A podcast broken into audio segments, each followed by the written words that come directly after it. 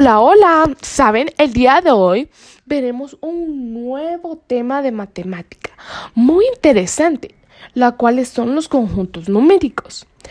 Antes de saber qué tipos de conjuntos existen, vamos a definir qué son los conjuntos numéricos. Y bueno, los conjuntos numéricos son las categorías en las que se clasifican los números en función de sus diferentes características.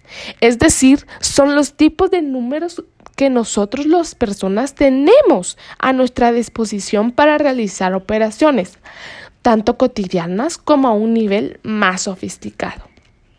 Ahora sí, es hora de aprender qué tipos de conjuntos tenemos. Y el primero que veremos serán los números naturales, que están representados con la letra N. Son los números que usamos para contar u ordenar los elementos de un conjunto no vacío. Ejemplo, el 1, el 2, el 3, el 4 y así hay números infinitos. El 2 son los números enteros, que son representados con la letra Z y está formado por la unión de los naturales, el cero y los opuestos de los naturales, como el menos 4, el menos 5, el 7, el 3, el 0.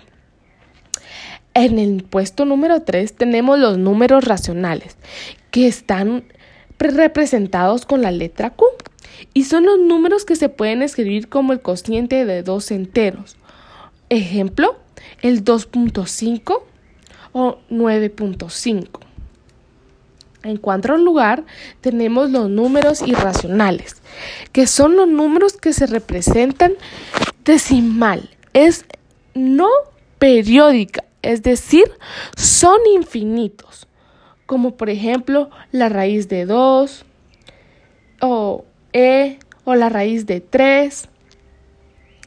Ahora veremos los números reales es el conjunto de los números racionales y le agregamos el conjunto de los números irracionales y obtendremos el conjunto de los números reales. Los números reales están representados por la letra R. Un ejemplo es pi. Por último, veremos los números imaginarios y los números complejos. Los números imaginarios forman parte de los números complejos y son el producto de un número real por la unidad imaginaria i. Ahora, los números complejos es el conjunto de los números reales y los números imaginarios, como por ejemplo el número imaginario de i es el resultado de la raíz cuadrada de menos 1. Es por eso que todos estos conjuntos numéricos son necesarios en nuestra vida.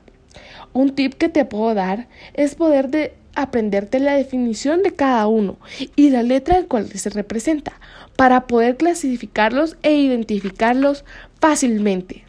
Hasta la próxima.